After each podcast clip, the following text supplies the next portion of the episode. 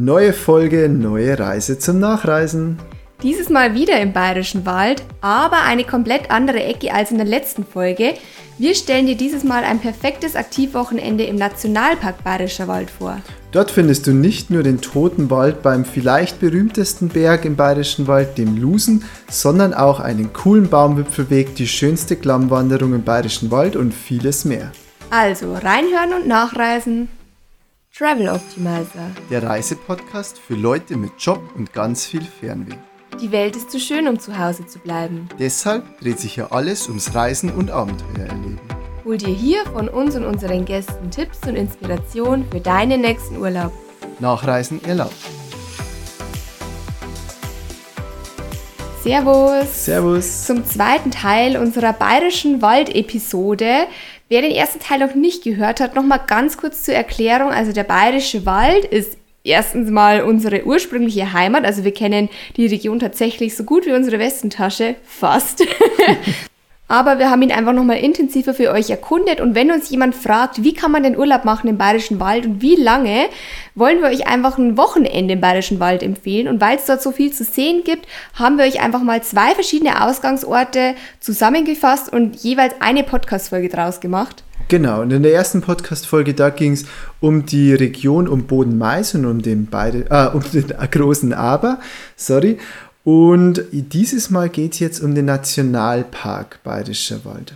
Der Nationalpark Bayerischer Wald ist ein Teil vom Bayerischer Wald und ist, wie gesagt, ein Nationalpark und zwar sogar der erste Nationalpark in Deutschland. 1970 wurde der gegründet und äh, 1997 sogar nochmal vergrößert und gemeinsam mit dem Böhmerwald, also auf der tschechischen Seite heißt der Bayerische Wald Böhmerwald, ist er sogar die größte Waldfläche Mitteleuropas. Wahnsinn, oder? Krass. Aber eigentlich wollte ich noch sagen, was in der ersten Folge überhaupt zu hören gab. Und zwar haben wir nämlich da schon ganz viele Fakten über den Bayerischen Wald erklärt, sprich, wie kommt man dort am besten hin, wo sollte man auch am besten übernachten im Bodenmais, ähm, wie viel kostet eigentlich ein Urlaub im Bayerischen Wald so ungefähr für diese drei Tage. Also wenn ihr das nochmal hören wollt, dann hört euch einfach die erste Folge an. Und jetzt in dieser Folge, wir haben es ja auch schon gesagt, geht es eben um die Ecke Spiegelau, Neuschenau und Grafenau. Übrigens, bevor es jetzt losgeht, wollte ich noch mal kurz einen Einschub machen und zwar Werbung in eigener Sache. Wenn euch unser Podcast gefällt, dann würden wir uns wirklich freuen über eine Bewertung bei iTunes. Also auch wenn ihr uns über Spotify oder über einen anderen Kanal hört und ein Apple-Gerät habt, dann gerne mal bei Apple Podcasts unseren Podcast suchen und bewerten. Ja, was ich noch dazu sagen möchte, der Bayerische Wald ist tatsächlich richtig, richtig alt und zwar ungefähr 400 Millionen Jahre. Da haben nämlich zwei Kontinentalplatten sich aufeinander zubewegt, also wahrscheinlich Europa und Asien, und haben dann ein Gebirge gebildet. Und dieses Gebirge, da war der Bayerische Wald ein Teil davon und das war dann bis zu 5000 Meter hoch. Okay. Unglaublich. Krass. Und durch Erosion ist jetzt heute nicht mehr mehr übrig geblieben wie der große Aber mit 1450 Metern. Danke für die ganzen Fakten. Du kannst jetzt Wikipedia wieder schließen, Tom. Okay, Wir machen nämlich jetzt weiter ähm, mit den Hoteltipps. Also es gibt ja diese Ecke äh, Grafenau, Neuschenau und ähm, Spiegelau. Spiegelau. Wo sollte man da jetzt übernachten? Das ist natürlich immer eine schwierige Frage. Wir haben euch auf dem Blog einfach mal verschiedene Hotels für jede Preiskategorie zusammengefasst. Also ihr könnt es einfach nachlesen unter www.traveloptimizer.de. Dort findet ihr auch nochmal ähm, alle Tipps, wie jetzt dann erzählen. Übrigens, Toms Fakten findet ihr dort nicht, das ganze langweilige Geschichtskram, sondern natürlich nur die wichtigsten Ausflugstipps. Und mit denen legen wir jetzt gleich auch los.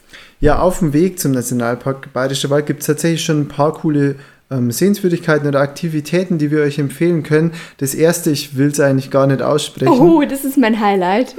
ist ein Alpaka-Hof in sogenannten Sicking. Ja, ist mega. Da kann man entweder mit Alpakas wandern oder die auch einfach nur füttern und streicheln. Die Alpaka-Wanderung sollte man allerdings schon im Voraus ähm, buchen oder reservieren. Ist nämlich heiß begehrt. Ja, wer, wer keinen Bock hat auf Alpakas, sondern ein bisschen auf, auf Wilder Cowboy Westen, spielen. Auf Cowboy und Wilder Westen, der kann bei Pullman City vorbeischauen. Das ist so eine nachgebaute Westernstadt. Und da gibt es halt dann so Saloons, wo man sein Bier trinken kann oder auch ein paar Cowboy-Shows, das soll auch ganz cool sein. Man kann sogar dort auch übernachten, also wer sowas machen möchte, in Tippis, ja, der, mhm. der ist da ganz gut aufgehoben. Oder man schlendert halt einfach so wie wir ein bisschen durch die Westernstadt durch. Da gab Oder sogar, man kann auch reiten. Reiten, ja. Da gab es sogar einen freilaufenden Pfau. Das hat mich jetzt am meisten fasziniert. Und das Lasso schwingen, das hat dir auch gefallen, gib's zu. das ist jetzt aber zweideutig. genau. Dann, was kann man dann noch alles machen in der Gegend? Wenn man schon in dem Eck ist, kann man zum Beispiel auch auf dem Brotjackel Riegel fahren, beziehungsweise natürlich wandern. Man fährt nämlich erstmal bis nach Langfurt und von dort aus wandert man dann eben auf den Brotjackel Riegel. Unsere Tour, die wir gemacht haben, dauert ungefähr so zweieinhalb Stunden. Und auf dem Gipfel oben gibt es nämlich einen ganz coolen Aussichtsturm, auf den kann man hochlaufen und da hat man echt eine geniale Aussicht. Der hat auch echt lange geöffnet, also man kann sich dort auch den Sonnenuntergang anschauen.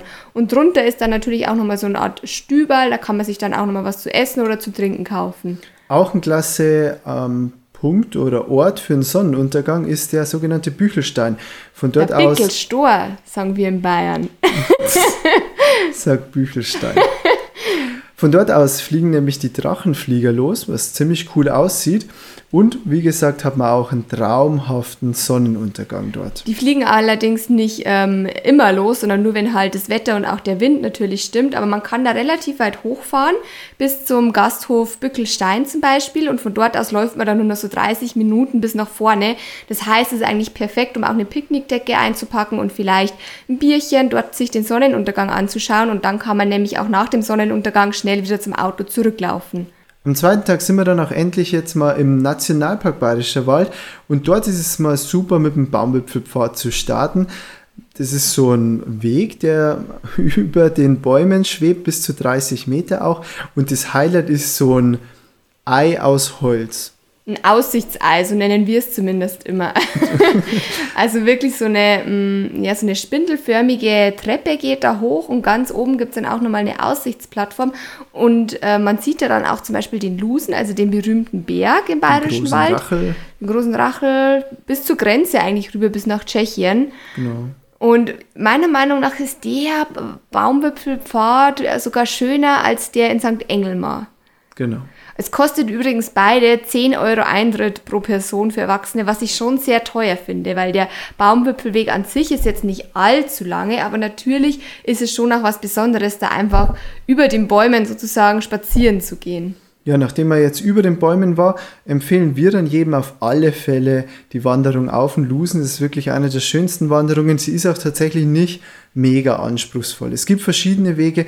Der schönste Weg unserer Meinung nach ist aber ein etwas längerer, zwölf Kilometer langer Weg, für den man so vier Stunden braucht, über die Martinsklause. Das ist so ein alter ähm, Stausee, so ein kleiner. Und übers Teufelsloch.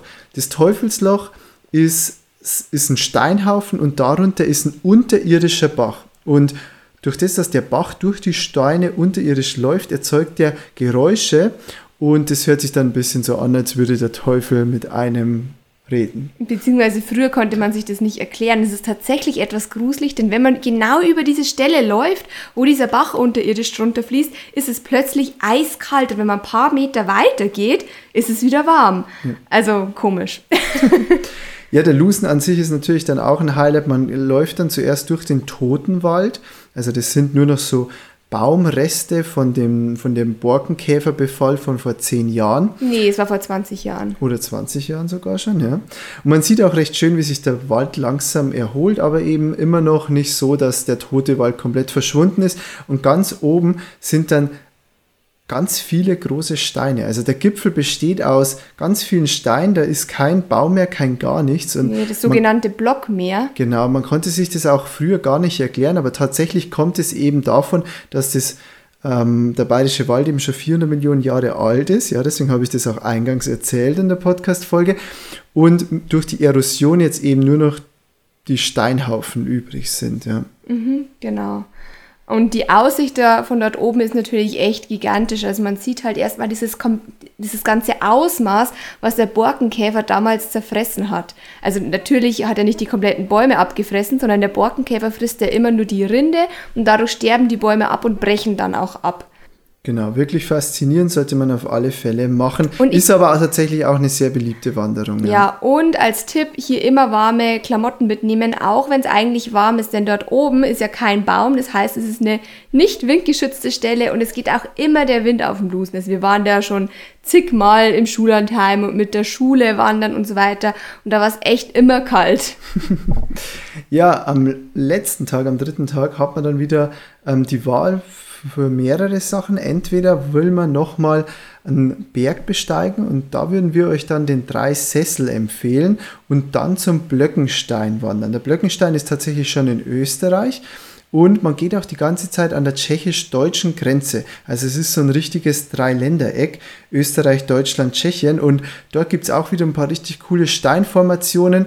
Auch da ist der Wald teilweise ziemlich kaputt. Ja. Mhm, eigentlich genauso. Das zieht sich so durch über den Rachel, Lusen bis äh, dahin zum Blöckenstein. ja, und insgesamt hat man da auch wieder eine mega Aussicht. Aber auch hier ist es wieder windig. Wer sagt, nee, ich will eigentlich jetzt nicht so einen windigen Wanderweg wieder haben oder Aussicht hatte ich jetzt auf dem Lusen schon genug, für den empfehlen wir auf alle Fälle die Wildbach-Klamm Buchberger Leite. Das ist tatsächlich die schönste Klammwanderung im Bayerischen Wald und ich finde, den Titel hat sie sich auch verdient. Definitiv, aber auch da gibt's natürlich wieder verschiedene Wanderwege, kurze und lange. Der klassische geht nämlich von Ringelei bis nach Freyung und den Weg läuft man dann auch wieder zurück. Das wären dann so um die 13 Kilometer, also man braucht dafür so dreieinhalb Stunden. Eine etwas kürzere, kürzere Variante und gleichzeitig auch, wie wir finden, die schönste Variante ist vom Kapitwerk. Das Kapitwerk ist ungefähr so noch ein Drittel der Strecke von Ringelei nach ähm, Freyung und tatsächlich ist von Ringelei bis zum Kapitwerk einer der schönsten Teile und deswegen würden wir im Kapitwerk starten, erstmal nach Ringelei gehen, von Ringelei dann wieder zurück zum Kapitwerk und dann vom Kapitwerk Richtung Freyung ungefähr so ein Kilometer gehen. Da ist es nämlich auch nochmal richtig schön und dann wieder zurück zum Kapitwerk. Also wer es jetzt nicht kapiert hat, wir haben es natürlich auch nochmal alles auf dem Blog zusammengefasst und da die Route und auch die Ausgangsposition genauer beschrieben. Aber was heißt denn jetzt eigentlich schönste Strecke? Wie kann man sich jetzt die Buchberger Leite vorstellen? Ich finde, es sieht ein bisschen so aus wie ein Zauberwald oder auch ein Urwald. Der Bayerische Wald ist ja auch ein Urwald. Und da gibt's eben diese, diese Leite, diesen Bach mit ganz vielen moosbedeckten Steinen. Links und rechts ragen auch ähm, die Nadelbäume heraus. Es ist alles ein bisschen so kreuz und quer, weil man natürlich auch da äh, alles sein, im Ursprungszustand lässt. Also ja. Und tatsächlich ist es auch ein. Canyon. Also es ist ein Stimmt. 100 Meter tiefer Canyon. Auch der ist wieder ungefähr 300 oder 400 Millionen Jahre alt. Und der kleine Bach hat sich da eben 100 Meter tief äh, reingefressen über Mhm. die Jahrmillionen Jahre. Und das ist wirklich ein sehr, sehr schöner Weg. Können wir jedem empfehlen. Und was man auch noch dazu sagen muss, durch das, dass es eben so eine Klamm ist, ist es relativ kühl dort unten drinnen Mhm. oder dort drinnen. Also besonders an heißen Tagen ist es dort immer noch super angenehm. Aber auch Bikini und Badehose nicht vergessen, weil man kann da natürlich auch mal eine Pause machen und sich an irgendeinem äh, kleinen Kiesbett niederlassen und einfach mal die Füße ins Wasser halten. Ja, ihr seht schon, auch die Region um Nationalpark Bayerischer Wald hat wieder super viel zu bieten. Ne? Wir möchten euch jetzt zum Schluss noch ein paar Optimizer-Tipps für den Bayerischen Wald mitgeben. Also der erste Tipp wäre, dass man im April oder Mai dort Urlaub macht, wenn man eben in den Alpen noch nicht wandern kann. Im Bayerischen Wald ist nämlich dann meistens schon möglich, weil natürlich kein Schnee mehr liegt. Ja, wir haben euch ja jetzt einen Sommerwanderurlaub vorgestellt. Es ist aber auch möglich im Winter ähm, im Bayerischen Wald zu sein, ist auch dann ein tolles Reiseziel. Man kann dort Schneeschuh wandern, langlaufen, rodeln oder auch natürlich Skifahren. Nicht wundern übrigens über den Dialekt. Ich habe es ja in der ersten Podcast-Folge schon gesagt. Im tiefsten bayerischen Wald wird tiefstes Niederbayerisch gesprochen und es kann für den einen oder anderen Preisen oder ähm, Menschen aus dem Norden vielleicht ein kleiner Kulturschock sein, aber dann einfach nochmal nachfragen. Und wenn es wirklich ist, könnt ihr uns natürlich auch über Instagram schreiben. Dann helfen wir einfach beim Übersetzen.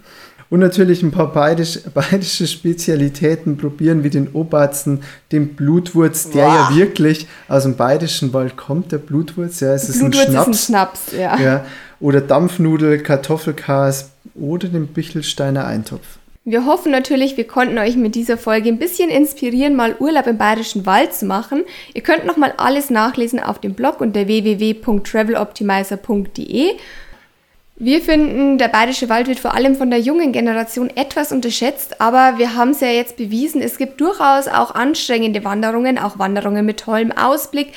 Also eigentlich alles, was man für ein gelungenes Aktivwochenende braucht. Es müssen nicht immer die Alpen sein. In diesem Sinne verabschieden wir uns von dieser Podcast-Folge und wünschen euch noch eine ganz schöne Woche. Wir hoffen, wir konnten euch inspirieren mit diesem Deutschlandreiseziel, dem Bayerischen Wald. Und ich bin mir sicher, dass dieses Jahr, das Corona-Jahr, der perfekte Zeitpunkt ist, dort einfach mal vorbeizuschauen. Und wenn euch der Podcast gefallen hat, freuen wir uns natürlich über eine Bewertung bei iTunes, wenn ihr uns abonniert oder auch einfach mal bei Instagram bei uns vorbeischaut. Also lasst euch von Corona nicht abhalten zu reisen. Im Bayerischen Wald ist es trotzdem möglich. Und ja, nochmal in diesem Sinne, macht's gut, bis zum nächsten Mal und ciao. ciao.